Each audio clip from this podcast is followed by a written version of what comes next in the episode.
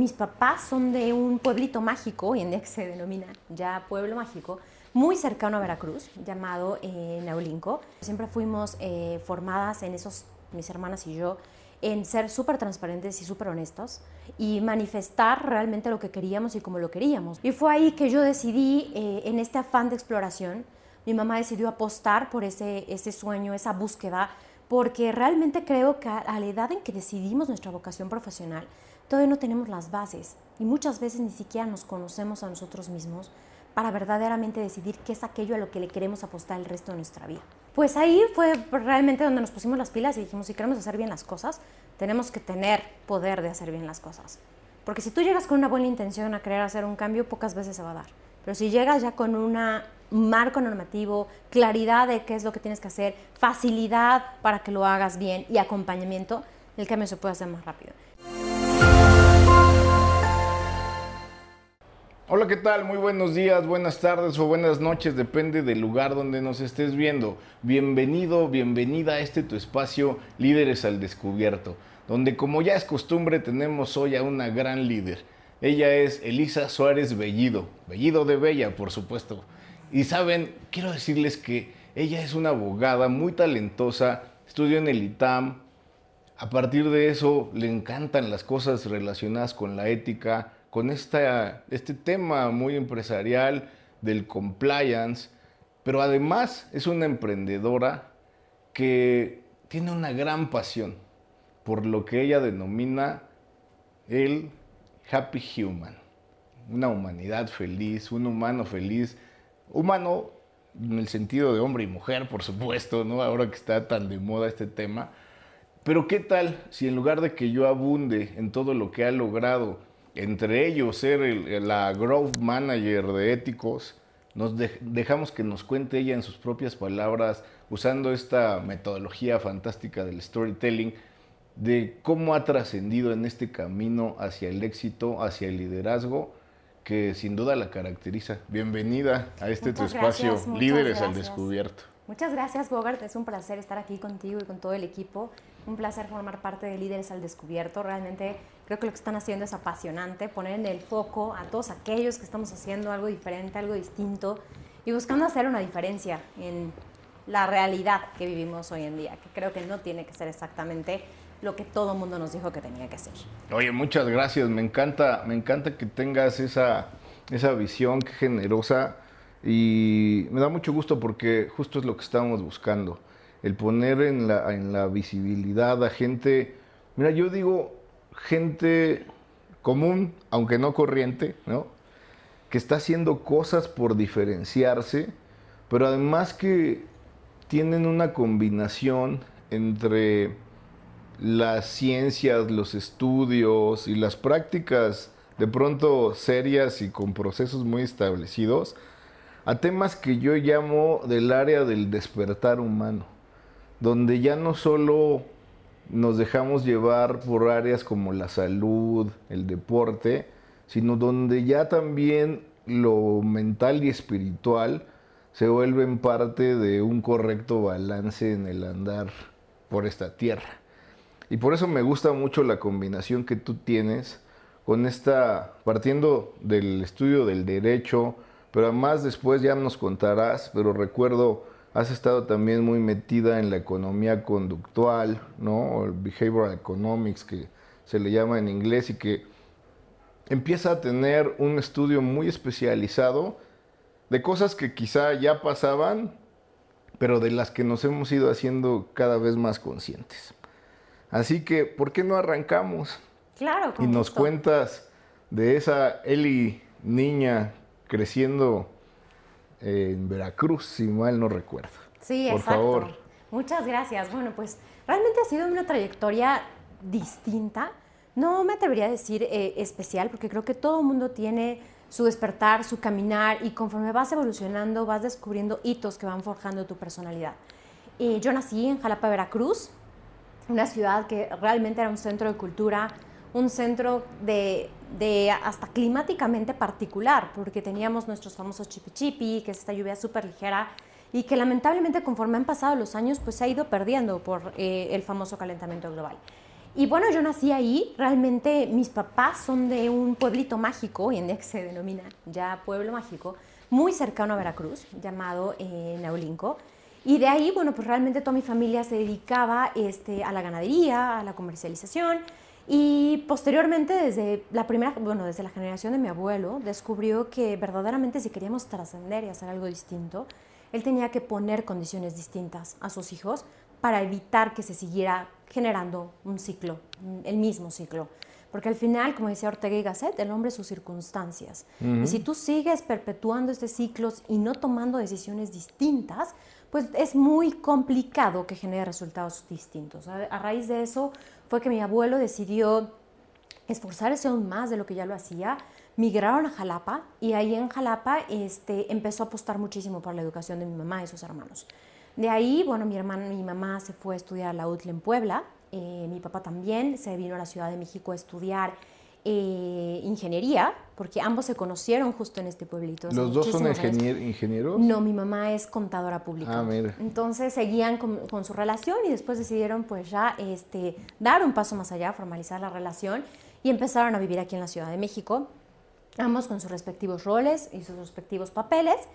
Y eh, aquí lo interesante fue que después de un tiempo decidieron emprender. ¿Por qué? Porque se dieron cuenta que cuando estás en un ciclo, de alguna manera denominarlo comodidad, de que tienes ciertos límites, ciertas responsabilidades y es un poco diferente, difícil en algunos momentos trascender. Ahí decidieron empezar el emprendimiento y creo que esta palabra emprendimiento ha sido muy particular porque ha trascendido a toda mi familia. Realmente siempre nos han enseñado a buscar qué es lo que sí puedes hacer, cómo lo puedes hacer diferente y cómo hacer que sí sucedan las cosas. Pues no cabe duda que está impreso desde pequeña el tema del emprendimiento, que adelante nos contarás cómo se ha venido desarrollando. Pero y cuéntame, ¿qué, qué recuerdas o qué, cuáles son los valores que te ha impreso tu papá y luego tu mamá, en el orden que tú quieras sin duda, que hacen que Lisa sea lo que es hoy? Bueno, y creo que es, una, una, muy buena pregunta, porque al final nos vamos distinguiendo y caracterizando mucho por nuestras personalidades, pero había como puntos en común que eran como no este, deal breakers para mis papás. Y era el tema de que tienes que ser perseverante, disciplinado, súper transparente y honesto. Creo que al final de cuentas muchos problemas se pueden evitar si somos frontales y decimos las cosas que nos molestan cuando nos molestan, en vez de hacernos especulaciones y conjeturas en la cabeza que muchas veces terminan complicando las relaciones mucho más de lo que inicialmente pudo haber sido.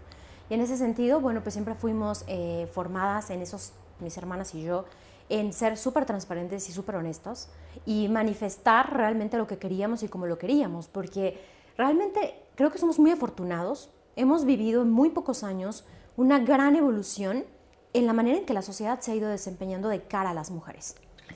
Todavía cuando yo era pequeña eh, había muchas cosas que algunas mujeres no tenían muy permitido hacer. Incluso yo fui a una escuela católica de puras mujeres en donde se esperaba que tú cumplieras cierto rol, fueras una madre de familia, que tuvieras una gran educación a tus hijos. Incluso mi primera eh, elección, dado que la escuela nos formaba, era estudiar administración del hogar. Era una carrera que en su momento les da y brindaba, que tengo entendido que, que sigue existiendo, una carrera súper completa, pero con una visión muy particular que no necesariamente se alineaba a la mía. Y en este valor de honestidad y de transparencia fue que empecé a preguntarme muchísimas cosas, a dejar de concluir lo que se esperaba de mí o lo que se quería esperar de mí y empezar a ver qué es lo que verdaderamente a mí me gustaba y a qué me quería dedicar mi tiempo, mi energía, mi vida ¿Pero sentías que tus papás esperaban eso de ti o era la formación escolar? Mucho la formación escolar y fue en ese sentido que, eh, porque empiezas a mediados de, mm, de, preparatoria a decidir cuál va a ser tu carrera vocacional. Y fue ahí que yo decidí, eh, en este afán de exploración, mi mamá decidió apostar por ese, ese sueño, esa búsqueda, porque realmente creo que a la edad en que decidimos nuestra vocación profesional, todavía no tenemos las bases y muchas veces ni siquiera nos conocemos a nosotros mismos para verdaderamente decidir qué es aquello a lo que le queremos apostar el resto de nuestra vida. Yo creo que ese es un gran, pues sí diría una gran deuda de nuestro sistema educativo, en el que en este país casi que te hacen decidir en una edad en la que ni siquiera has explorado la existencia de distintas ciencias y disciplinas. Y, pero eso sí, muy pronto se te dice, oye, ¿qué quieres ser cuando seas grande, no? Y entonces agarras el role model del tío que más dinero tiene, el vecino, el tal, sin verdaderamente evaluar cuáles son las características que tú como ser humano presentas y que pueden encajar con algunas de estas disciplinas. Pero, y vaya cosa interesante ya de cómo muestras liderazgo en esa época para decidir lo que decidirías si no sigues contando. Claro, y fíjate que realmente las decisiones que tomamos en esa época, eh, mencionaste algo súper importante, que es ver nuestro entorno y nuestro contexto, de a quién le está yendo bien. Pero creo que algo que muchas veces nos ha entorpecido el desarrollo es ver y pensar que lo que le funciona a alguien más nos va a funcionar a nosotros. Y creo que la clave del verdadero éxito es tener esta pasión y esta autenticidad que te lleva a crear las cosas solo como tú lo sabes hacer. Y realmente creo que la mayor deuda que, eh, que, tenemos hoy en día es que nuestro sistema educativo es muy repetitivo, muy de memoria, más que de entendimiento y no apostamos por habilidades blandas, no apostamos por verdaderamente un desarrollo óptimo e integral de la personalidad. Porque muchas veces esa personalidad es la que te va a ayudar a tener muchísimo más éxito en lo que sea que elijas, elijas hacer. Es como iniciar entre eh, el primer lugar o en el último lugar en, una, en una carrera. Realmente influye, pero también va a determinar cómo juegas tus cartas, cómo necesitas eh, marcar esas fortalezas de manera que puedas posicionarte de mejor manera. Y en ese sentido esa era mi mayor inquietud. Yo no tenía claro qué es lo que quería hacer y no quería irme por la típica decisión de lo que el colegio esperaba de mí, mis papás esperaban de mí, eh, mis amigas esperaban de mí, porque al final creo que está increíble que la gente opine, pero creo que la decisión tiene que ser súper propia, sobre todo si vas de alguna manera a hipotecar tu futuro con la elección que, de profesión que vas a marcar. Entonces decidí, platicando con mis papás, mis papás siempre han apoyado mucho nuestros sueños, y fue así que me fui a Alemania. Con muy poco conocimiento de alemán, eh, con muchas ganas, mucha voluntad y muchas, eh, pues muchos sueños y también mucho deseo de hacer que sucediera bien. Me fui a estudiar a Alemania, a conocer una nueva manera de pensar, de ver las cosas, un poco lo opuesto a México, porque en Alemania se apuesta mucho por el desarrollo de tu talento, por premiar esas facultades, por premiar ese hambre de querer hacer las cosas distintas, conocer otra sociedad, otras personas, otras maneras de pensar, realmente influyó en, lo que yo iba a decidir. Los procesos y los tiempos, ¿no? Los procesos y los tiempos. Y fíjate que fue una, una decisión un poco complicada, porque si bien me fui a estudiar eh, la preparatoria, el reto ahí era que oye, pero pues te vas a atrasar, porque en lo que te revalida no necesariamente lo mismo, vas a perder un año. Y justo eso en algún momento recuerdo que me generó muchísima ansiedad, ¿Ah, porque no estamos acostumbrados a perder. Incluso ahí entra un tema de psicología conductual. Mm. Por eso son tan famosas estas promociones y el, estos sales que hacen tantas marcas, porque el FOMO, esta sensación que te da de perder algo, hace que automáticamente sin pensar reacciones con tal de no quedarte fuera o de perder algo.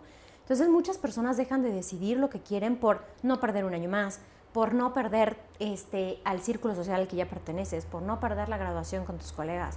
Y fue algo que sí me pesó en su momento, pero que consideré que en un esquema de corto plazo lo más importante era apostar por, este, por tomar esa decisión en la medida en la que a mí me iba a contribuir muchísimo más. Qué interesante cosa dices, porque fíjate que, que yo sí veo mucho esta tendencia de la, de, la, de generar oportunidad, ¿no? O por el contrario, sensación de escasez, ¿no? Y yo siempre recuerdo haberle dicho a mis hijos grandes, a ver si te tardas un año más o no, que igual coinciden contigo en haberse ido a estudiar fuera y conocer otras visiones del mundo, que para mí que no tuve esas oportunidades en la misma edad que ellos, eh, la verdad es que yo ansiaba que lo pudieran experimentar y a ellos les preocupaba eso, pero es que no voy a salir al mismo tiempo y es que cuando regrese ya los amigos con los que me voy a encontrar van a ser más chicos. Y yo les decía, a ver, yo hice la escuela en el tiempo, es más, antes de lo que marcaba cronológicamente la ruta. Y cuando salí era un chamaco que nadie quería contratar o que evaluaba de manera correcta lo que yo creía que merecía y al conocimiento que tenía. Entonces si pasan dos, tres años más, en realidad, ¿cuál es el tiempo de tu vida para ejecutar las cosas? Y me parece más, eh, más importante transmitirle a niñas, niños jóvenes y no tan jóvenes esta, esta circunstancia de sin prisas, pero sin pausas, encontrar eso a lo que te quieres dedicar. Me encantó tu frase, aquello en lo que vas a hipotecar tu vida. Si le quitamos un poco el sentimiento de, lo que una hipoteca significa, o sea, ¿dónde me voy a encontrar feliz haciendo eso que me da de comer? Y que a lo mejor me permite, además, eh, quedar en la comunidad con un papel relevante, intentando trascender y si no, por lo menos ayudar. Claro. Si una prisa debería haber, creo que podría ser esa. Pero digo, repito, sin prisas, pero sin pausas. Claro. Ir hacia ese camino, ¿no? Oye, tu mamá, ¿qué onda? ¿Qué te, qué te enseña? ¿Qué, ¿Qué es lo que más podrías eh, reconocer en ella que ahora te ayuda a trascender en la vida? Creo que dos enseñanzas tengo muy claras de ella. Primero es que lo más valioso que tenemos todos en la vida es el peso y el valor de nuestra palabra. De que si haces un compromiso, llueve, truene, relampague, y esa es su frase, tienes que cumplirlo. Y, y, eso te lleva un poquito más allá de cumplir por cumplir, te lleva a pensar realmente el peso de los compromisos que a veces asumimos. Muchas veces eh, en, la emoción o en el enojo tomamos decisiones que muchas veces no vamos a sostener. Y es muy importante pensar y reflexionar cuando nos comprometemos si verdaderamente estamos dispuestos a hacer lo que tenga que tomar para verdaderamente cumplir aquello que estamos diciendo que vamos a hacer. Porque creo que al final mi mamá dice que eh, una cosa que siempre nos enseñó pues al final tú te distingues y te reconoces por el valor de tu palabra. Si la gente sabe que cada vez que dices que vas a hacer algo, lo haces, en ese momento empiezas a generar el patrimonio más valioso que es la confianza. El prestigio. El prestigio, la confianza, esta seguridad de que vas a estar y de que vas a cumplir. Y eso es algo invaluable. Y eso es algo que siempre nos transmitió. Y segundo, el cuerpo sano, mente sana. Y de ahí fue donde entró como toda mi parte energética porque siempre nos invitó y desde pequeñas, nuestra rutina era verdaderamente corta, era salir de la escuela, este, pasaban por nosotros, a veces ya nos llevaba la comida lista, íbamos al ejercicio, íbamos a idiomas, este, después tomábamos algún tipo de clase artística y luego hacer tarea, siempre todo en un horario como verdaderamente eh, sano, por así decirlo, porque también, también cumplíamos con horarios de sueño, pero al final ella siempre buscaba estimular a la mente. Porque ahí es cuando empiezas a hacerte curioso y a ver las cosas de otra manera, de una manera que no te enseñan en la escuela, como el aprender diferentes tipos de deporte que te ayuden a sentir, a generar estas endorfinas, que te ayuden a ser muchísimo más activo. Entonces siempre, siempre esas dos cosas me las voy a quedar, que es eh, cuerpo sano y mente sana, haz ejercicio, inicia tu día con ejercicio, con alguna meditación, con algo que te ayude a arraigar, a afianzar y a tener claridad de lo que vas a lograr desde otro tipo de energía y después eh, el peso de tu palabra es lo que verdaderamente va a trascender en la manera en que las personas quieren o van a hacer negocios contigo. Qué buena cosa. Apenas, apenas arrancamos la entrevista y ya empiezo a descubrir cosas. Aquí estamos en líderes al descubierto. Sí. De las cosas que ahora destacaría es de que esto que has hablado como pilares o como valores que te han transmitido tus, tu padre, tu madre, parecía que ya te iban dirigiendo a lo que ahora estás haciendo. Sí. Que espero ya sea lo que aquello en lo que en tus palabras quieres hipotecar tu vida. Pero fíjate, tu mamá contadora, ¿no? Sí. Este término del cumplimiento, del liability, ¿no? Y de pronto apareces en compliance, ¿no?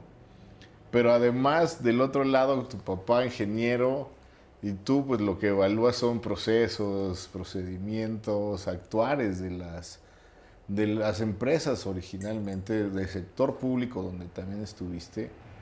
Pero eh, luego ya con este ingrediente humano que hace que las cosas no sean solo un proceso, sino que al final del día, al ser los procesos caminos por los que deben andar los seres humanos, y que las organizaciones no son más que la suma del actuar de hombres y mujeres valiosos que conforman las organizaciones, pues hay que regresar a esta esencia. Yo siempre peleo mucho por, por distinguir a la persona atrás del puesto, ¿no? Hubo, creo que épocas, creo que estamos avanzando también en eso, pero no sé si notabas que de pronto la gente se presentaba como soy el CEO de no sé qué, o el gerente de aquello. Pero tú quién eres, este, ¿por qué se te olvidó que eres Bogan Montiel o Elisa, ¿no? Claro. O sea, volver a poner en el centro al ser humano. Y esto, bueno, pues ahora, ahora ya UX y todas estas prácticas te recuerdan eso. Y me parece que todo va sumando hacia esa posibilidad.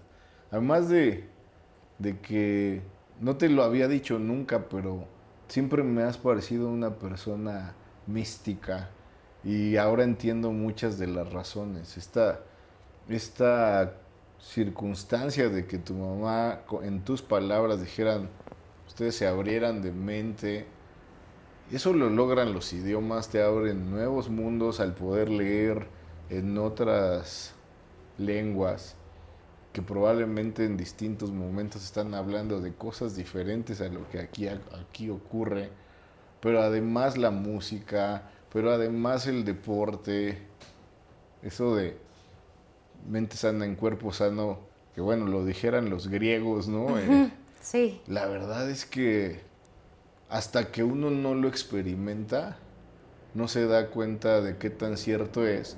Y hasta recientemente que se habla de todas las sustancias que genera el movimiento, claro. es que uno empieza a ser más consciente de cómo eso puede ayudar. Y yo creo que tú tienes todo eso eh, sumado hacia esta carrera de liderazgo. Pero bueno, no quería avanzar más en haberte descubierto porque luego se me olvida, pero eh, ¿por qué no continuamos?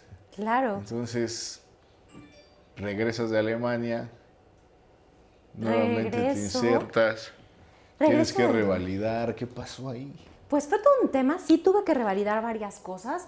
El sistema mexicano todo en ese momento era demasiado cerrado y si no se llamaba la literalidad como ellos querían que se llamara y tuviera exactamente el mismo temario que tenía aquí, pues te lo revalidaban al 20, al 30. Al final, para no hacer la historia larga a nuestros queridos eh, lectores y audiencia, eh, tuve que volver a cursar el año. Realmente no había mayor tema. De los dos años que me fui, eh, uno me lo validaron, el otro tuve que recursarlo sin mayor problema. Al final yo creo que todo suma, todo suma. Y regresé y, y, fue que decidí entrar a aplicar a diferentes universidades para estudiar derecho. Ok. ¿Y por qué derecho? ¿Por qué derecho? Fíjate que, si bien había trabajado mucho en mí, había conocido diferentes perspectivas, hubo algo que me, que me marcó y la verdad me siento muy afortunada porque en Alemania fui recibida con los brazos abiertos, contrario a lo que muchas veces se piensa de los alemanes, que son una sociedad muy cerrada, una mm. sociedad muy fría. Tuve la suerte de incluso decir que tengo una segunda familia alemana. Hoy en día seguimos en contacto, pasamos vacaciones juntos, donde realmente ellos influyeron mucho no en mi decisión, pero también en una parte significativa de mi formación. Eh, mi papá alemán, Gunther, él ha sido un apasionado del desarrollo de las personas, desarrollo de las personas más allá de lo técnico, de sus habilidades y sus emociones. Y él tenía un estilo de liderazgo como consejero de, eh, de personas para desarrollo de profesión, mucho de identificar para aquello para, que, para lo que eres bueno, aquello que te apasiona, aquello que te va a llevar a hacer una trascendencia sin que siquiera tú te des cuenta. Porque eso es lo mágico de autoconocerte. Saber cuáles son esas habilidades que te ayudan a hacer un cambio sin que siquiera tú lo notes. Y ahí fue cuando empecé a trabajar mucho este tema de ayudar a la gente. Y de ahí fue que surgió mi amor por el derecho, porque creo que independientemente de lo que te quieras dedicar, en cualquier empresa un abogado nunca va a estar de más. Ese fue el primer criterio. En cualquier lugar me quiera desempeñar, donde me quiera desempeñar, si mañana me canso de este área, me quiero ir a otra área, siempre va a hacer falta un abogado. Y siempre mi puerta de entrada va a ser el derecho.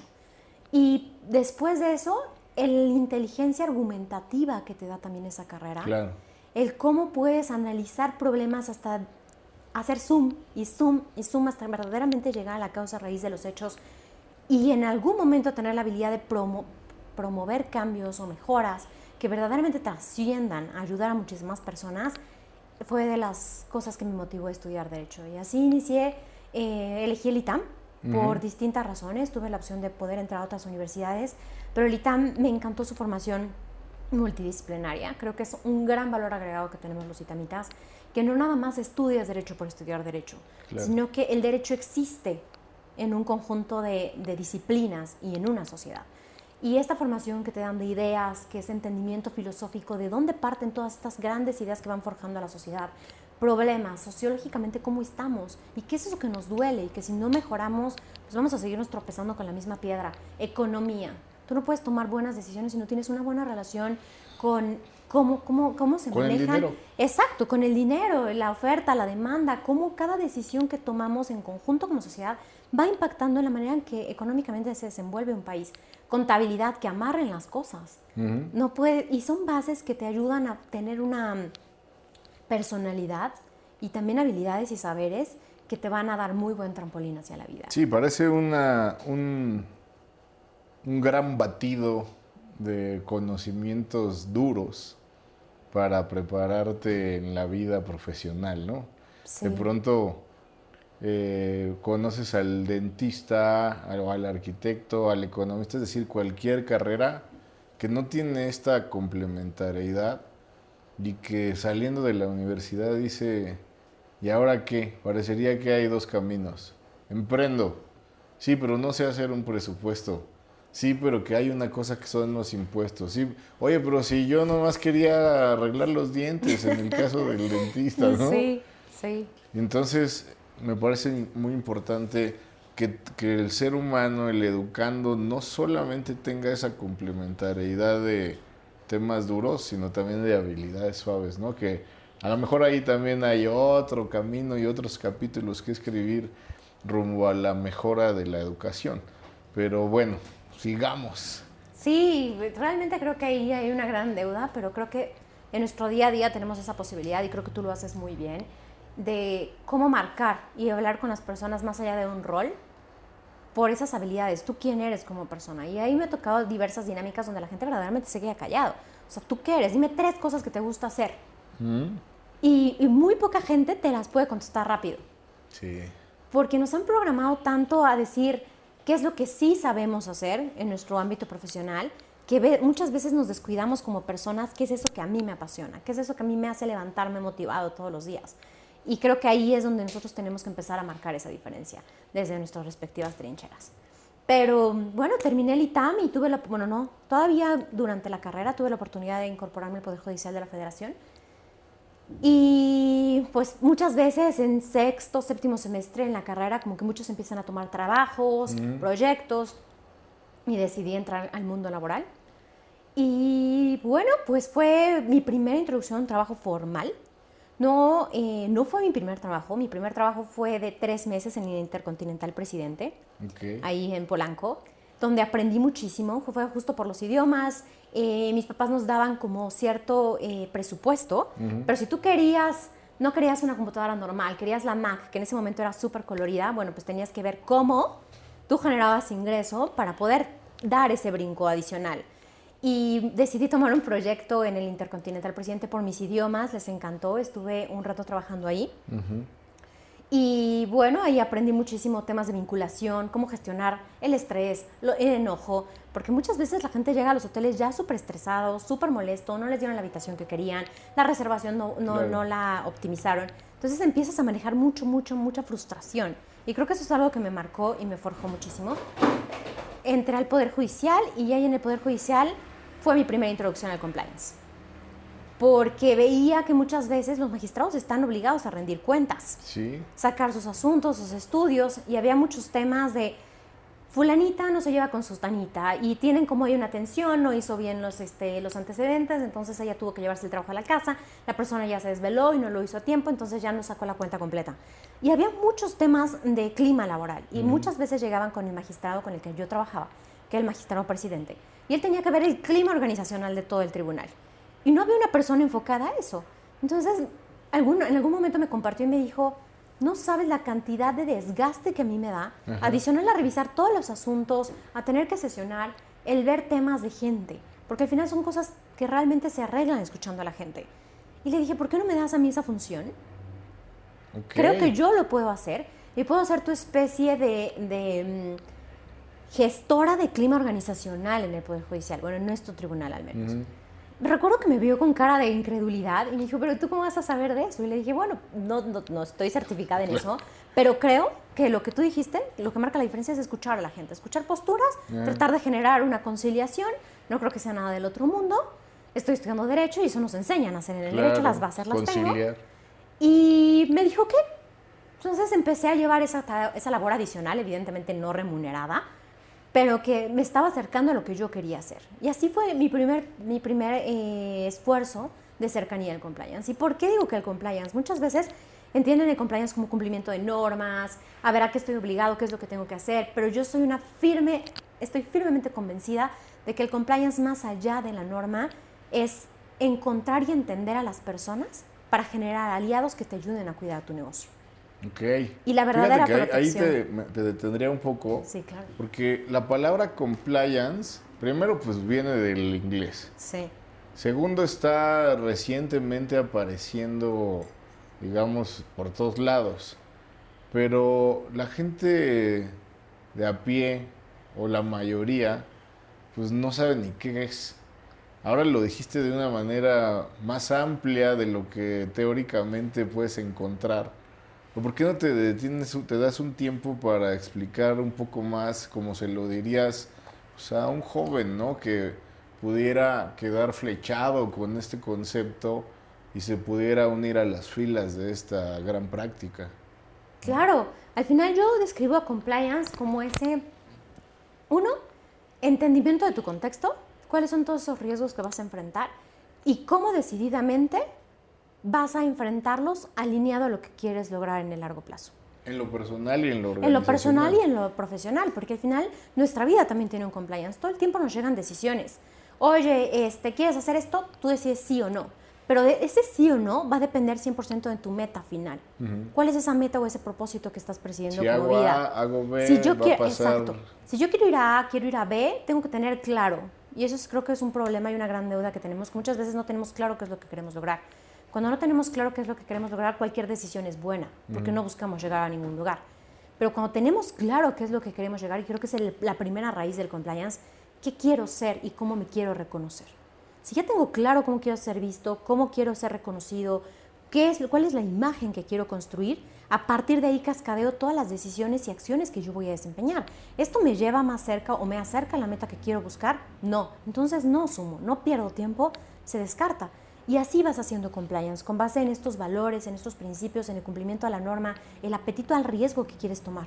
Fíjate que me hiciste recordar el libro de The One Thing. Ah, ya, es muy bueno. ya lo leíste, pero donde básicamente la hipótesis es justo que si tú te planteas hasta dónde quieres llegar con meridiana precisión, a partir de ese punto lejano, puedes empezar a hacer planes más cortos, ¿no? Es decir, bueno, en cinco años quiero lograr esto. Pues, ¿qué tengo que hacer en el año 4, en el 3, en el 2? Y luego decir, en el año 1, ¿qué voy a hacer en diciembre? ¿Qué en noviembre? Suponiendo que arrancara en enero.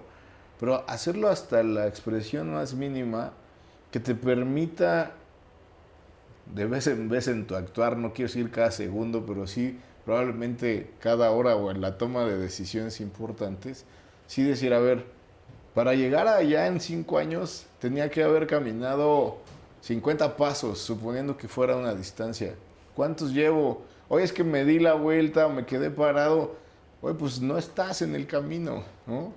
Entonces es interesantísimo ver cómo coincide y dónde el compliance también te va a ayudar en ese sentido, porque de pronto como que los seres humanos somos muy tendientes a ver la parte fuerte, negativa o de, de castigo de las cosas y relacionas más el compliance como, ah, métele una denuncia por compliance porque se salió de la ruta. Quizás nos hables más de eso, que también es parte del compliance, pero qué bueno verlo ahora desde el camino positivo y desde cómo puede contribuir al alcance de tus objetivos. 100%, porque creo que al final si compliance solo fueran las normas y las leyes, ya están, no necesitamos más. Al final la norma ya te dice que tienes que manejar en determinado carril, respetar el semáforo, no necesitas algo más. Realmente la norma ya está ahí, las reglas están ahí. Compliance, como yo lo veo y como yo lo he, transmitido a mis clientes, a todas las organizaciones con las que trabajamos, es verdaderamente la clave de que las personas hagan o no hagan lo que se espera de ellos, radiquen en el entendimiento de cuál es el impacto de hacer o no hacer algo. ¿Cuál es el impacto de pasarme el alto? ¿Cuál es el impacto para mi vida, para la de mi círculo cercano, para la de la sociedad? El que yo decida acelerar cuando se está poniendo la luz amarilla. Cuando tú dimensionas, no en lo que le va a suceder al CEO, sino a ti, como Elisa Suárez, como individuo de una organización, cuál es el impacto para ti, para tu círculo cercano y para tu futuro, el tomar decisión A o tomar decisión B, ahí es cuando invitas a la reflexión. Porque la gente muchas veces no tiene clara la cercanía de ciertos impactos hasta que tú se lo aterrizas. Y ahí partimos de muchos errores, que es suponer que la gente sabe lo que sabe porque yo lo sé. Wow. Y eso es creo que uno de los más grandes errores del compliance, que es, no, pero eso es obvio. Y creo que en un tema que tuvimos en la función pública es, creo que el más grande error es suponer que la gente sabe algo porque yo lo sé. No, bueno, la suposición es la madre de muchos errores, ¿no?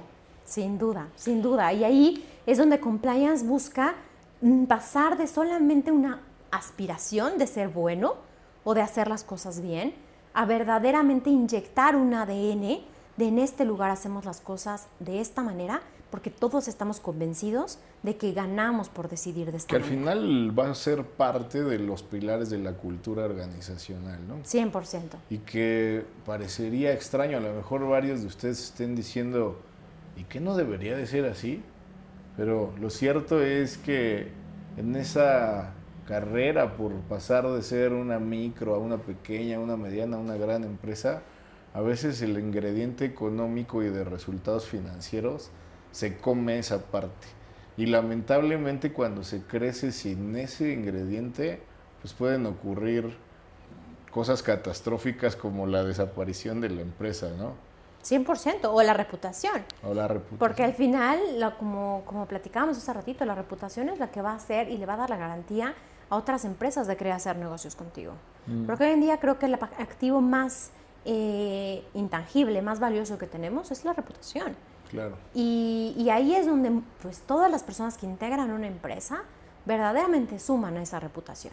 Porque necesitamos buscar consistencia. Y no es extraño porque hiciste una gran pregunta. Seguramente muchos piensan, ¿no debería de ser así?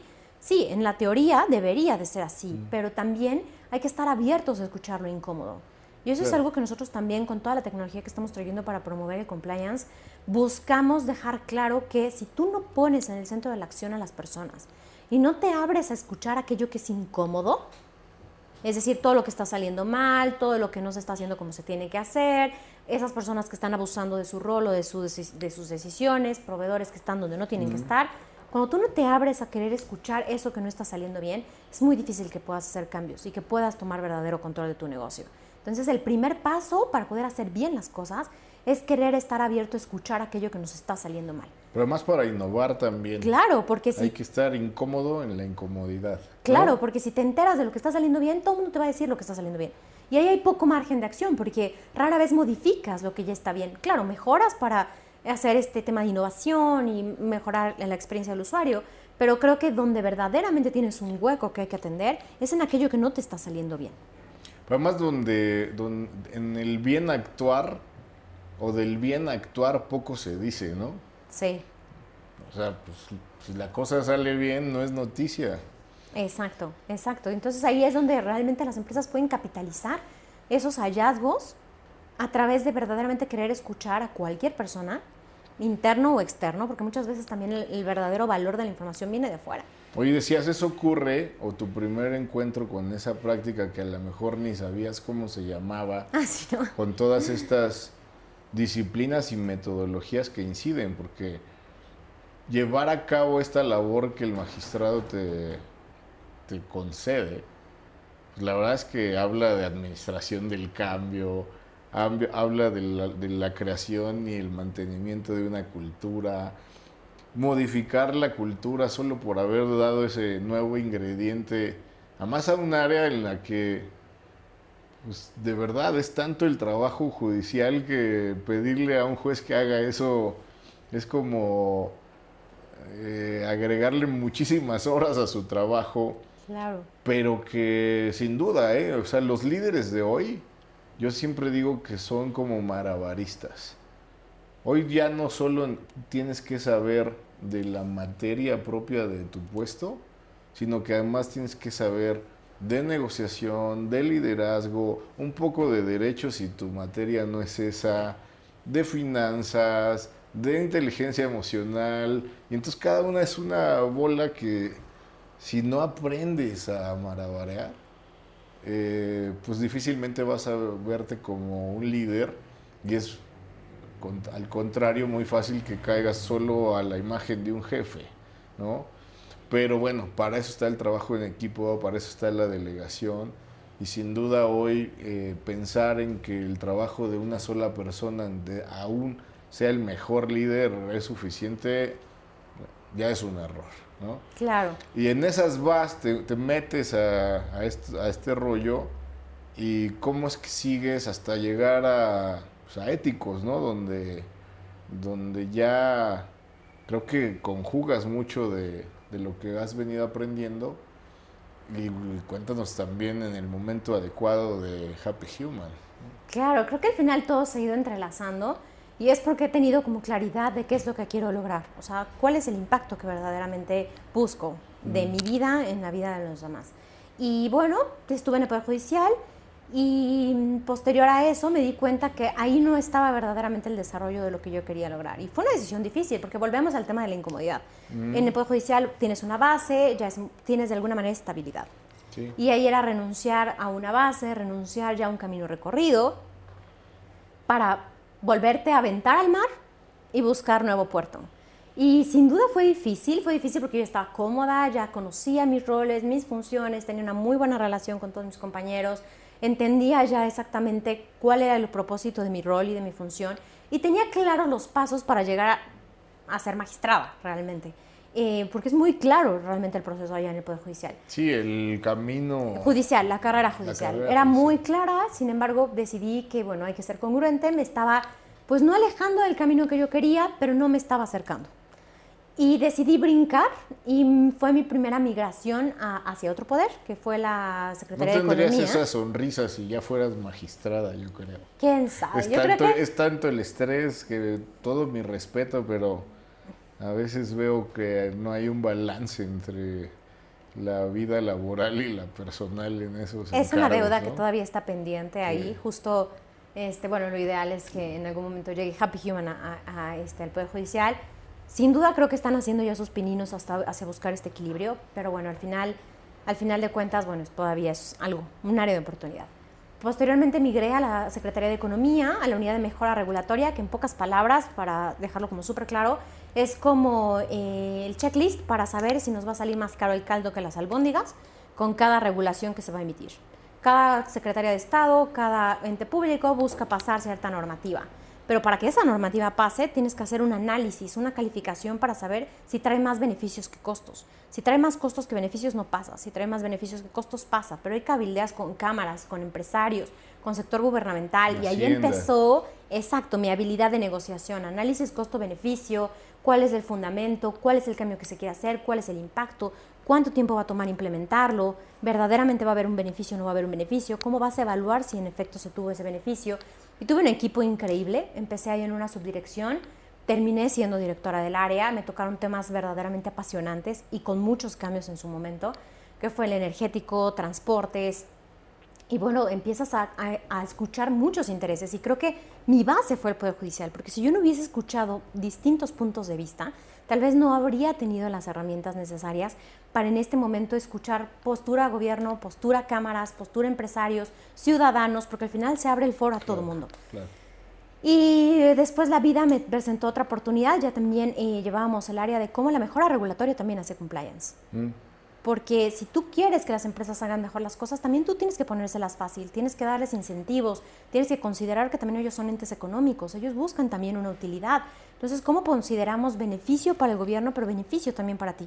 Porque al final vivimos en un modelo económico. Claro. y, la experiencia del ciudadano. En ese, y la experiencia del ciudadano, que es al final el último, el que tiene que ser el principal beneficiado y a veces el último en escuchar, en ser eso escuchado. existe originalmente el Estado, ¿no? Exacto para velar. Y eso se olvida. Se olvida, sí. Y ahí empezamos a, tomar y a ganar. Fue un gran equipo el que estuvo durante el tiempo que yo eh, formé parte de la CONAMER. Y empezamos a ganar y a marcar diferencia en que estábamos haciendo bien las cosas.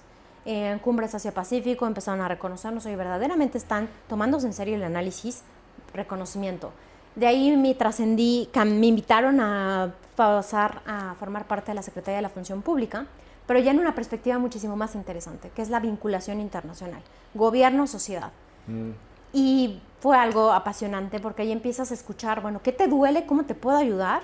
¿A cómo puedo darte recursos para que esto que te molesta cuando estás haciendo un trámite, cuando estás buscando un servicio, pues te deje de doler tanto? Porque al final de cuentas obstruye la obtención de tus derechos. Si te lo pongo tan difícil, muy poca gente va a llegar a la meta. Entonces empezamos ahí a cabildear y después empezó el tema de, de vinculación con organismos internacionales para decir que es lo que estábamos haciendo bien. Y recuerdo muy bien una conversación que en ese momento tuvimos de decir, bueno, estamos haciendo tantas cosas bien, pero se diluye al final. Al estar tan desintegrado en áreas tan chiquitas, es muy difícil que tú puedas decir, estamos haciendo un cambio. Y medir ese cambio. En el gobierno hemos sido muy malos para comunicar. Sí, creo que es una de nuestras deudas pendientes. Yo también creo que sin duda son muchas más las cosas que se hacen bien para por lo menos mantener algunos estándares de cumplimiento gubernamental, valga la redundancia. Pero solo se sabe lo malo, ¿no? Y estoy seguro que la lista de lo bueno sería así lo malo de este tamaño. Que volvemos al punto, de aquí es donde se aprende, de aquí es donde se saca el insumo para ir mejorando. Pero somos tan catastróficos que un un atache mata 10 aciertos, ¿no? Sí. Pero no comunicamos lo otro, como para que la gente también pudiera decir, bueno, este, debo ser más, más eh, o menos crítico en decir, bueno, pues sí fue un error y todos somos seres humanos, porque de pronto tanto las leyes como la sociedad casi que imaginan al servidor público como la persona perfecta, la que no tiene fallas, la que puede ver a, través de todas y cada una de las acciones dentro de un proceso, ¿no? Eso es imposible. Pero sí, creo que, creo que también ahí hay una, una pequeña deuda. Pero además no quiero dejar de, de comentarte esto que decías, de cómo hacerle más fácil al sujeto obligado de la norma el cumplimiento, ¿no? Y ahí me, remontaste a la lectura del libro Factfulness. Ajá, ese es uno que te gusta mucho, si me has comentado. Ajá. No, no es cierto, me estoy confundiendo, me estoy refiriendo a Notch. Ah, el empujoncito. El empujoncito. Este que tiene el, En, la, en la portada, no me acuerdo del pero ¿por qué no lo ponemos aquí el libro? Es una gran recomendación. Porque es uno de los libros que yo creo que en su año me impactaron más de todo lo que leí. ¿Y por qué traigo esto a colación? Porque esto que decía Eli de, de hacerle fácil las cosas al sujeto obligado, fíjense que en ese libro hay una, es una etapa que me quedó muy grabada, que decían, en materia de de estar o no dispuesto a ceder tus órganos una vez que morí, una vez que mueres. Entonces hacían un análisis donde decían los países donde la pregunta es eh, eh, ¿estarías en desacuerdo con que al morir se cedan tus órganos? Son las, los que más donación de órganos tienen. En cambio, quienes hicieron esta frase al revés y dicen, ¿estás dispuesto a donar? Ahí la gente no le entra. Entonces, ¿cuál es la diferencia muy rápida? Es donde le dijiste, por default lo vas a, a donar a menos que digas que no. A la gente le fue más difícil decir, no, no quiero. Incluso pues, pues no sé si psicológicamente haya una razón de decir, ay, qué mal me veo diciendo que no. Pero al revés era muy sencillo, ¿no? Y fíjate que sí hay una razón moral. Es mucho estos como recordatorios morales. Cuando, y lo, lo aplicó incluso el IRS. Cuando al final muchas veces tenías el formulario de tus impuestos y al final te decía, prometo que dije la verdad y únicamente la verdad y recuerdo mi valor de honestidad y de eh, responsabilidad con las autoridades. Pues la gente ya había aventadose toda una historia de sus impuestos. Ya no lo vas a modificar cuando te lo piden hasta el final. Entonces la gente, sí, sí, sí, lo hice bien. Y lo mandaba. Se les ocurrió, curiosamente, cambiar ese recordatorio moral al inicio. La variación fue radical, radical en cómo la gente dejó de mentir y de alterar sus números en sus declaraciones fiscales. Porque al final tú partes de este tema de, no, tienes razón, soy honesto, entonces bajo los lentes de la honestidad voy a contestar este formulario. Y es mucho este tema, ¿estarías en desacuerdo de no, de, no donar tus órganos una vez muerto, que falleces? Pues el punto es, pues moralmente soy una persona solidaria, soy una buena persona. No voy a aceptar que no soy una buena persona. Entonces ahí es donde te hacen este recordatorio moral como hacia la ser buena persona y te cuesta decir que no.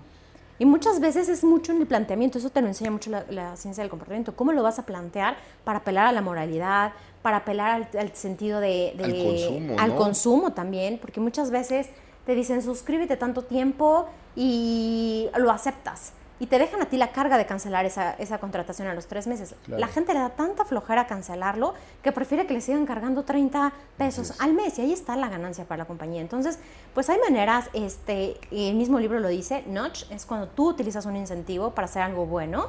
Y no recuerdo cómo se llama el sludge, creo que una cosa así, cuando lo utilizas para generar un mal incentivo, porque al final realmente lo que tú estás buscando es generar un agravio a la persona. Que al final del día ese es el conflicto en el libro, ¿no? las quienes dicen es malo porque no me están dejando decidir libremente y quienes reconocen y dicen es que los seres humanos no somos capaces de decidir acertadamente todo. Usaban por allí también esta comparación donde a Einstein se le pueden olvidar dónde dejó las llaves, ¿no? Y a Homero Simpson este, podría de pronto tener una gran idea, ¿no? Sí. Entonces, Uno, uno tiene esa, esa distinta forma de reaccionar ante diversos aspectos. Pero ya nos estamos yendo un poco más a, a, un tema muy interesante, por cierto. ¿Por qué no regresamos al camino en donde estabas? Ya función pública, allí qué pasó. Pues ahí fue realmente donde nos pusimos las pilas y dijimos, si queremos hacer bien las cosas, tenemos que tener poder de hacer bien las cosas. Porque si tú llegas con una buena intención a querer hacer un cambio, pocas veces se va a dar. Pero si llegas ya con un marco normativo, claridad de qué es lo que tienes que hacer, facilidad para que lo hagas bien y acompañamiento, el cambio se puede hacer más rápido. Y así surgió la unidad de ética. Fue la primera unidad que se estableció a nivel federal para invitar a todos a hacer bien las cosas. Y empezamos primero en casa. ¿Para ¿no? invitar? ¿Perdón? Para invitar. Para invitar, al inicio empezó como una invitación de tenemos una política de, integridad gubernamental, vamos a sumarnos, cada vez más personas se comprometían, pero la idea era, tenemos que marcar una diferencia y empezar a hacer eh, compliance gubernamental. De ahí dijimos, bueno, eso es una cara de la moneda, también tiene que entrar la empresa y se empezaron a desarrollar programas que realmente se regalaron a todo el mundo, de aquí está la base, adáptala, adécuala, para que verdaderamente sirva como una química sanguínea. A mí me encanta ver el compliance como una química sanguínea. Al final tú vas a que te saquen tus triglicéridos, tu colesterol, todo este tipo de análisis para que tú tomes decisiones informadas de si quieres o no quieres cambiar tus hábitos alimenticios. Claro. Lo mismo pasa con un análisis de riesgos en una empresa. Tú haces, pasas una química sanguínea y te das cuenta de dónde tienes altas los azúcares, los triglicéridos, el colesterol, y tú decides si lo quieres cambiar o no. Pero el eje del cambio es a través de las personas. Pero realmente es una información que te ayuda a trascender, porque si tú quieres seguir enfermo, es bien difícil que puedas llegar lejos con cierta enfermedad. Entonces, o si no sabes que estás o enfermo. Si no, o si no quieres voluntariamente saber que estás enfermo, porque también se vale. Exacto, pero también se vale. Entonces ahí empezamos a darles como estos elementos, a educarlos, a enseñarles cuál es el valor. Y bueno, posterior a eso eh, ya migré al sector privado. Tuve muy buenas oportunidades en el sector privado. Me tocó convivir con equipos muy, muy eh, talentosos y con una gran, gran visión. Y empecé ya mi cercanía de cómo se vive el hacer bien las cosas, pero ya no desde el lado gubernamental, sino el, desde el lado económico, en donde ya hay un factor de utilidad. Sí. O sea, donde sí. el gobierno, yo creo que le hace falta transmitirle al servidor público que, que el dinero que tiene aparentemente fácil debe ser aplicado con la destreza y el cuidado que lo hace un empresario, ¿no? Claro, pues al final es hasta principio constitucional el ejercicio de los recursos. Eh, y ahí es parte donde pues, realmente uno creo que de nuestros eh, grandes deudas es que no hay una carrera de formación. Así como en el Poder Judicial no hay una carrera de formación en el servidor público. Y bueno, son, ahí sí hay cosas mínimas que tenemos que entender para hacer servicio público, desempeñarnos como funcionarios. Pero, pero bueno, teniendo ya eso en mente, el desarrollarme en el sector privado, creo que sí complementó mucho esa visión. Sensacional. Oye, y digamos, además de ese cambio de, la visión económica, ¿qué, ¿qué, retos te planteó el, el haber migrado de lo público a lo privado? Digo, eh, sin duda eres una persona muy capaz, pero al final entrar a un ecosistema diferente tiene retos. ¿Cuáles les platicarías aquí a los internautas para, pues para que vean de qué se trata? Y la otra, que, que ese brinco no es el más típico. Es, hay una resistencia incluso del sector privado a recibir gente que viene del sector público. Sí, Sí, incluso fue una primera una conversación que tuve con eh, el que fue mi formador en ese entonces en, en, Grupo Salinas, porque mi brinco fue del sector gubernamental a Grupo Salinas. Y muchas veces en algún momento él me comentó, bueno, es que nosotros teníamos una visión del, del funcionario público como flojo, mal hecho. Acartonado. Exacto, como una versión demasiado prejuiciosa. Es muy demeritada. Porque al final, eh, sí, y al final habemos tantas personas en el servicio público que lo estamos haciendo bien.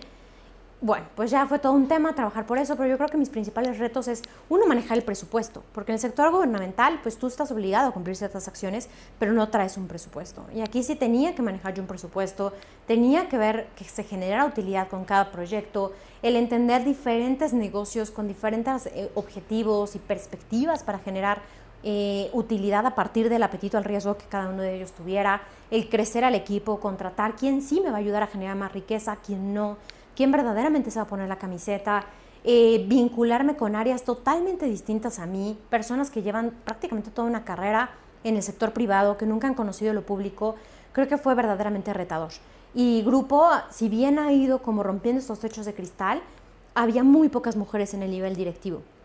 Yo llegué a un nivel directivo y creo que uno de los principales retos era abrirte paso en un mundo tan político, porque al final también tiene sus intereses. Entonces ah, se vuelve muy político el asunto. Grella y en todos lados, ¿no? Empiezas a tener que abrir con tus intereses, con tu perspectiva, buscar que, que la gente entendiera que era el cumplimiento.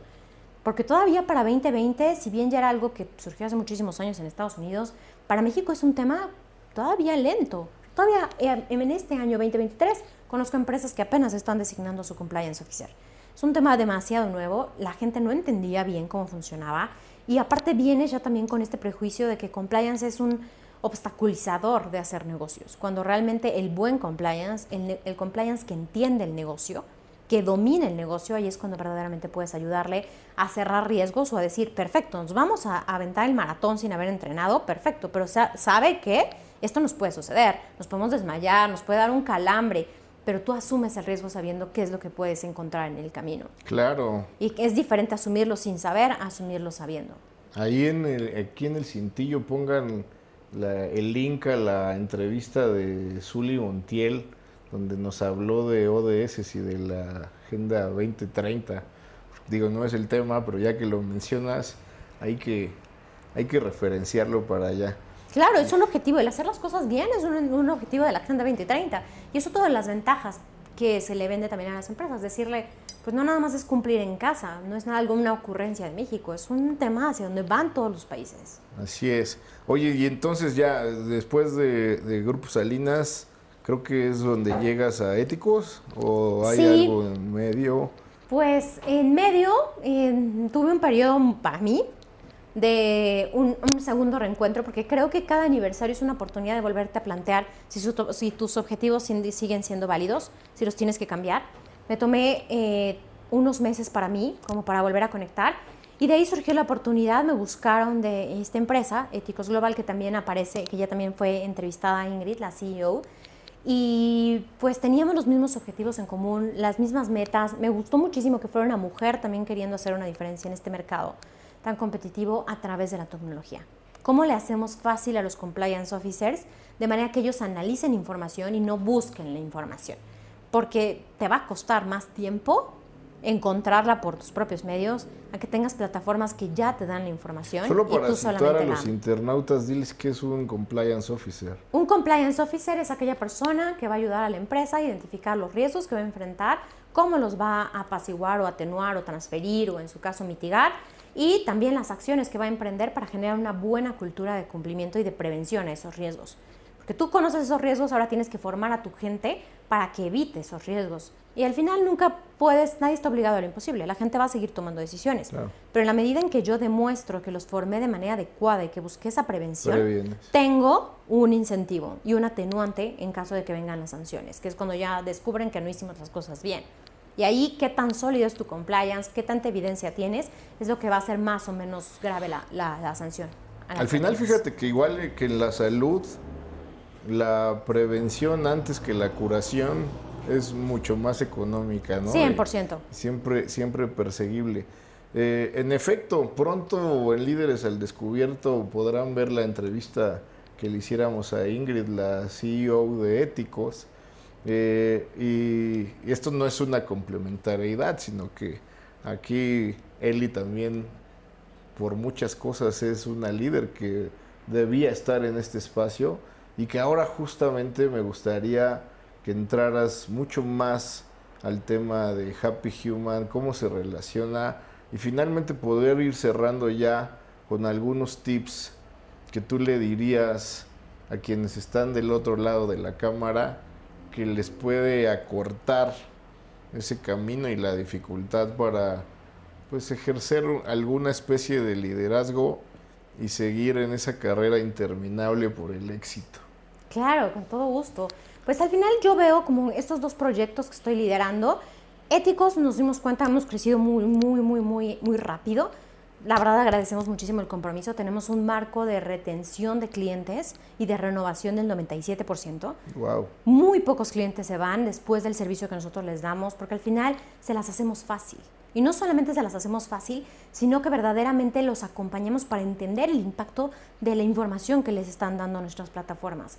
Y a un costo pues súper eficiente realmente. Hoy en día no tienes que comerte el presupuesto de tu área para tener grandes herramientas. Y apostamos mucho por esta cultura, por esta formación, por esta transformación desde el lado de cómo se hacen los negocios en materia de integridad. Pero al final mi core, como, como comentábamos hace unos minutos, es la transformación a través de la gente. Y fue ahí que después de mi viaje de reencuentro, descubrí que mi pasión estaba por generar un cambio a través de las personas. Mi energía tiene que irse hacia cómo puedo yo generar entornos que hagan que la gente pueda evitar pasar por donde yo estuve. Por esta situación de burnout, donde te olvidas de tu vida, donde te olvidas de todo y solamente te enfocas en el trabajo. Porque al final creo que el costo más alto que un empleado puede pagar es perder su identidad por formar parte de una empresa. Creo que ese es el costo que no nos podemos permitir pagar. Sin embargo, Muchos ya van tarde y han perdido gran parte de su identidad por pertenecer a una cultura empresarial.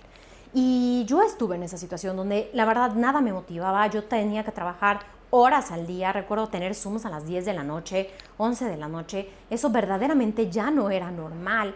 Evidentemente mi relación con mi pareja cambió por completo, terminé una relación de 17 años, que creo que eso es de lo más impactante, porque me transformé por completo. Y mi equipo me dijo, no te conocemos, no eres la Elisa que nos trajo a formar parte de este proyecto. Y fue ahí que me di cuenta que estaba pagando demasiado por formar parte de algo que yo creía era haber conquistado ya la cima de una carrera profesional. ¡Wow! ¡Qué sabiduría para llegar a esa conclusión! Pues no se pierdan al respecto el artículo que aparece en nuestra revista Sea Level comercial pagado, ¿no? Por cierto. este, el humanismo en contra del ecosistema ahí hablamos mucho de esta parte de cómo, cómo conservar eso que a veces cotidianamente le decimos el ponerte la camiseta y luego conservarla, ¿no? Y donde ya empezamos a ver reacciones donde si no nos encargamos de lo que nos acabas de decir, es decir, de que las personas estén suficientemente valoradas y se se le alimente la felicidad, ¿no? La felicidad laboral, el amor laboral, que es un concepto ya bastante elaborado. Lo cierto es que de pronto ya se encontraron eh, estadísticas en las que la gente prefiere opinar mal de su jefe para que se lo quiten de encima, ¿no? Claro. Entonces, importante, importante caminar en ese sentido. Y luego... Sí, eso es súper, súper relevante porque al final es lo que va a formar tu cultura. Tú quieres una cultura de personas de alguna manera cansadas, frustradas, enojadas, que ya te van a dar un rendimiento muy por debajo de lo que ellos verdaderamente pueden dar, o apuestas en generar rendimiento a través de la felicidad de las personas. Y así fue como surgió Happy Human, amarrando este, puntos, diciendo, bueno, a ver, mi core está en transformar a las personas, yo ya sé lo que significa estar en una cultura de burnout, yo ya sé lo que significa el dejar todo por lograr un objetivo que te vendieron que era el mejor objetivo que podías tener. Y creo que a estas alturas lo que tenemos que conquistar y reconocer es nuestra capacidad de también velar por nuestra propia felicidad. Y así surgió Happy Human como una iniciativa que a través de experiencias enriquecedoras buscamos disminuir el estrés, la soledad, la frustración y el enojo que se da en los entornos laborales. Tenemos un test que identifica cuál es tu maestría en el manejo de las emociones. Hay diferentes niveles, cuando te estás empezando a frustrar, cuando estás ya frustrado y cuando ya tienes varios años frustrado. Cuando ya tienes algo como permanente, sí necesitas un tratamiento muchísimo más eh, cercano, de alguna manera, psicológico, constante. Cuando estás en la etapa amarilla, en la etapa que se está empezando a transformar en amarillo, ahí es cuando puedes no quitarle el estrés, porque sí somos muy claros en eso. El estrés nunca va a desaparecer, pero ¿qué es lo que haces cuando estás estresado? Eso sí lo podemos atender de la mano de las empresas. Pero al final de cuentas, como el compliance, el compliance lo necesita todo el mundo, pero no todo el mundo lo va a elegir. Mismo caso de Happy Human. Todo el mundo necesita a la gente, pero no todo el mundo está dispuesto a darle el valor y el centro al final de lo que implica para su crecimiento y su rentabilidad en el largo plazo. Así, el dato feliz ahorita es que muchas empresas ya están empezando a decir si es cierto. Yo quiero crecer, yo quiero regar lejos, yo no quiero ser solamente, como decimos en México, una llamada de petate, yo quiero trascender. Y para trascender tienes que cuidar a tu capital humano, porque el costo aproximadamente por rotación de personal es de 40 mil dólares de una sola persona, entre lo que contratas a alguien nuevo, lo habilitas, entiende, aprende, lo formas, lo capacitas, lo entiendes puede llegar a ser hasta de 40 mil dólares por persona. Wow.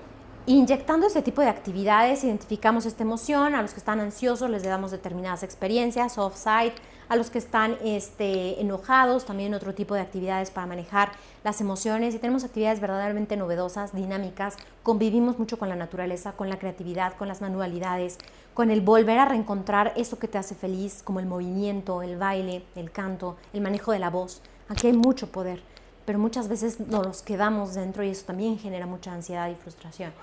Y partimos de esa recomendación y también tenemos Happy Sparks, que es decir, bueno, no, no hagamos un one shot, dejemos una vez a la semana una actividad donde la gente se puede inscribir cada vez que quiera y sea una manera de liberar, liberar todo aquello que trajimos durante la semana y que ayuda a reencontrarte y a demostrar que la empresa, para la empresa no eres un recurso material, eres una persona 360, con emociones, con sentimientos, con talento, con capacidades y que en la medida en que yo te veo como una persona, que creo que es algo que hemos dejado de hacer, podemos verdaderamente entendernos y caminar de la mano hacia un objetivo más ambicioso. Wow, pues espero que, que esto se vaya propagando más rápido, porque de verdad sí, sí yo creo, y bueno, pues así lo dice mucha estadística, eh, las empresas pueden desaparecer en este, por falta de atención a estos aspectos. A partir de la pandemia hay una concientización muy importante en los seres humanos donde la decisión de trabajar o dejar de trabajar en un lugar tiene mucho que ver con cómo, cómo se siente y cómo se le hace sentir, cómo se le sigue o no se le reconoce como persona valiosa y cómo se preocupa o no la organización en los aspectos más personales de la vida, ¿no? Claro, y ahí eh, hay muchas historias. Me acuerdo perfecto que justo un, un, amigo muy, muy cercano al que quiero y admiro muchísimo, me contaba, trabajando con muchísimas empresas también en esto, me decía es que un líder cercano al final de alguna manera garantiza un seguro de trabajo en equipo y de colaboración hacia sus objetivos y sus sueños. Y me, me contaba una historia de, él era una persona que tenía fábricas y se acercaba y se preocupaba por la gente, oye, tu familia está bien, sé que tú tienes un hijo enfermo, porque al final todos pasamos, todos tenemos una realidad más allá de la empresa. Mm. Y en la medida en que tú te preocupas, de alguna manera, eh, haces parte de tu día a día el cuidar a tu gente, esta gente realmente lo valora y lo entiende. Y muchas veces este, la, la historia era que pues una vez una fábrica se estaba quemando y uno de los hijos, o sea, el papá tanto había llevado el amor a la empresa y el amor a cuidar a la empresa que lo transmitía a sus hijos. Claro. Y los mismos hijos le hablaron al papá y le dijeron a una vez, había salido un hijo y le habló y le dijo, oye, papá, hay humo saliendo de la fábrica. Son las 11 de la noche, es súper anormal, avísale a tu jefe que algo está sucediendo en la fábrica. Pero imagínate el nivel de que ya una generación más está preocupado por cuidar a la empresa que su papá verdaderamente ama porque todo el tiempo habla bien de esa empresa. Entonces, no nada más tienes a tus colaboradores como primera línea de defensa, sino que sus colaboradores a tu vez te amplían la línea de defensa de manera que verdaderamente están cuidando tus intereses como empresa. Generando familia. Generando familia, generando, pues más que familia, pues velando porque al final somos parte de un, estamos en el mismo barco, todos remamos hacia el mismo objetivo y te preocupa si yo me canso, te preocupa si yo estoy bien, como a mí me preocupa si tú estás bien. Y creo que eso es hacer negocios con humanidad, eso es hacer negocios desde una perspectiva de Happy Human.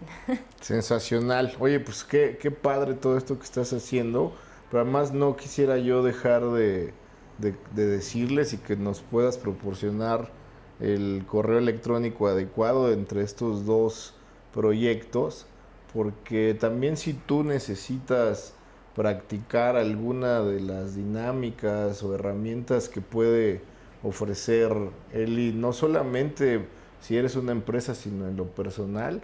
Yo les puedo dar mi testimonio.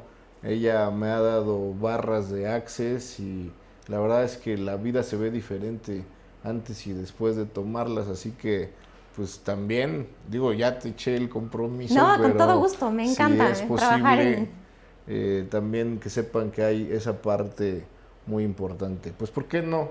Nos regalas uno, dos o tres tips. No a mí, piensa en la, en la audiencia que pudiera ahorrarle pues, eh, malos sabores, insabores, o también le dé aliento para seguir en ese camino de la, del éxito. Claro, con todo gusto. Primero, el primer consejo que yo les podría transmitir desde mi experiencia y todo lo que hemos platicado es, número uno, conózcanse. ¿Qué, ¿Qué es lo que quiero? ¿Qué es lo que me apasiona? ¿Qué es lo que me gusta? A veces dar un paso atrás te ayuda a tener mejor impulso para conquistar lo que quieras lograr.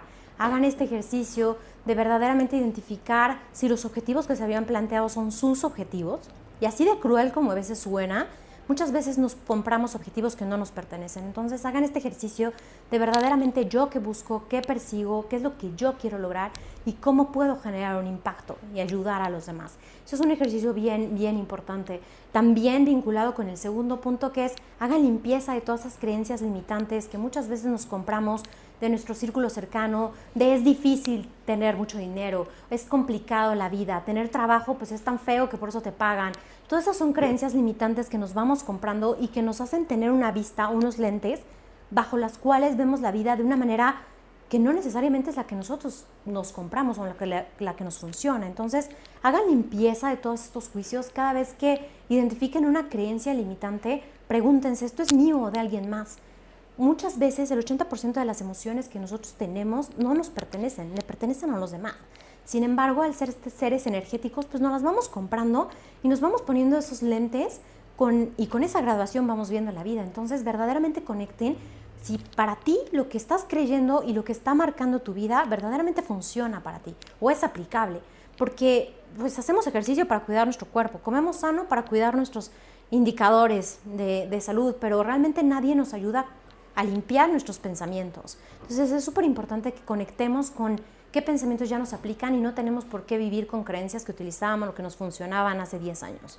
Tenemos que verdaderamente ser críticos en eso. Y tercero, consideren que al final nuestra satisfacción y nuestra salud va por demás de cualquier meta u objetivo o pertenencia que buscamos tener en algunas empresas. Creo que sí tenemos que conectar con nosotros mismos, lo que nos apasiona, lo que queremos, para verdaderamente trascender y nunca dejarnos de lado, porque al final se vale, somos personas y no solo se vale, tenemos que volver a normalizar que somos personas con emociones, con situaciones, con realidades y en la medida en que lo consideramos, verdaderamente podemos tener otro tipo de empresas, otro tipo de sociedad, otro tipo de realidad. Pues sensacional. Ella es Elisa Suárez Bellido, una líder. Bienvenida. Muchas gracias está tu casa, Líderes al Descubierto. Y bueno, nos vamos con el fondo de se compran colchones, refrigeradores. no, no sería la Ciudad de México sin eso. Para que vean que sí estamos en la Ciudad de México. Exacto. Muchas gracias. Gracias.